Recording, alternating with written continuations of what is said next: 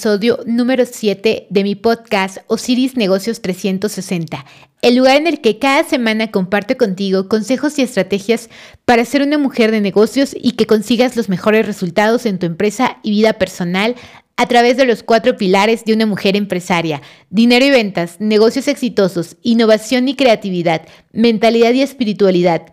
¿Estás lista? Mi nombre es Osiris y quiero que estos minutos que dura el episodio estés atenta y tomes nota de todo lo que tengo que contarte para que consigas el negocio y la vida que quieres. Comenzamos. El episodio del día de hoy se llama ¿Cuál es el momento para que empiece a demostrar mi liderazgo? ¿Alguna vez te ha pasado que no sabes en qué momento empiezas a demostrar tu liderazgo, ya sea que estés dentro de una organización o que seas una persona que trabaja de forma independiente o externa. ¿Vale? Aquí te voy a decir cuál es ese momento en el que tú tienes que empezar a demostrar o imponer lo que es tu liderazgo. Ese momento es a partir de la primera reunión. En la primera reunión, tú tienes que empezar a demostrar cuál es ese valor que tienes como líder, ¿vale? Aquí está la cosa, muchísimas personas eh, tienen un gran conocimiento o un amplio conocimiento sobre cómo liderar, cómo gestionar equipos, pero a algunas personas se les llega a ir eh, esta parte que es muy importante, que es la primera reunión, la reunión en la que vamos a empezar a marcar cuál es nuestro carácter, cuáles son nuestras cualidades de líder y de gestión de equipos, ¿vale? Y aquí está la peor parte, la que nos da miedo a todos. ¿Y sabes cuál es esa parte?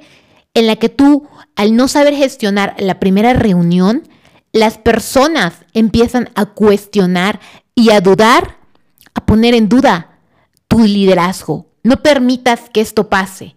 ¿Cómo? Bueno, aquí te voy a dar unos pequeños tips acerca de cómo puedes imponer tu liderazgo desde la primera reunión. Primer punto.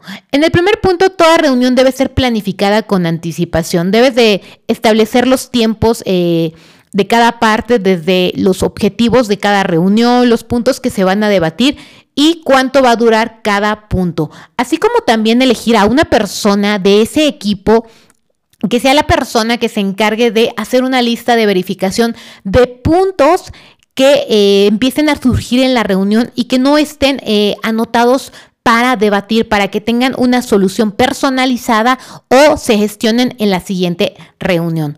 Otro punto muy importante que yo te quiero comentar es que si tú estás confundido de qué forma tú puedes empezar a demostrar tu liderazgo, te voy a dar un consejo. Primero, es importante que tú respetes el tiempo de las personas, eh, llegando 5, 10, 15 minutos antes a toda reunión. Otro punto importante es que debes de eh, practicar el escucha atenta. Así es, un verdadero líder no se la pasa hablando, se la pasa escuchando las quejas, los obstáculos, las necesidades más urgentes y sobre todo pone atención a las palabras que más repiten sus clientes o los miembros del equipo. Yo creo que deberías grabarte muy bien esta parte porque son justamente esas palabras, esas cuestiones las que tú vas a ocupar o vas a utilizar a tu favor para resolverlas y que exista una mayor eh, productividad y las personas sientan que estás valorando su tiempo y sus palabras. Ahora, otra eh, estrategia muy importante que te voy a hablar es el método socrático. Algunos le llaman hasta el más tonto en la reunión. ¿Por qué le llaman así? Fácil, porque de nada sirve que llegue una persona o que llegues tú como líder a demostrar todo tu conocimiento, a dar todas las soluciones, a dar todas las respuestas a las reuniones. Porque si tú eres un verdadero líder, lo que tú vas a hacer es incentivar el pensamiento creativo, incentivar las demás soluciones y que las personas empiecen a ser independientes, que creen líderes, porque una compañía vale más entre menos dependa de su líder principal, entre las entre más las personas de cada equipo sean independientes y puedan tener ideas increíbles, una empresa vale más. Ahora, ¿cómo puedes tú gestionar esto? Lo primero es que cualquier duda, cualquier problema que surja, tú debes preguntarle a cada miembro de tu equipo cuáles son sus posibles soluciones. Ya si tú eres eh, una persona que le encanta manejar lo que es la productividad, tú puedes eh, adelantarle a todas estas personas de la reunión cuáles son estas dudas, estos temas, estas cosas que ellos pueden aportar, esta lluvia de ideas para que ellos tengan preparado en la reunión estas eh, valiosas ideas o aportaciones.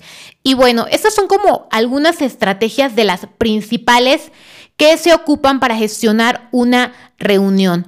Bueno, espero que te haya servido eh, un poco estas estrategias eh, tácticas para que puedas implementar desde tu primera reunión y que empieces a demostrar cuál es tu liderazgo. Espero que te haya gustado el episodio del día de hoy. Así que hasta aquí lo que tenía preparado. Espero que haya cubierto tus expectativas y que implementes todo lo que has aprendido y que te sirva. Gracias por acompañarme. Si te ha gustado el capítulo de hoy, dale a me gusta, comparte y comenta. Así podremos llegar y ayudar a más mujeres. Te espero en el próximo episodio y hasta entonces, nos vemos.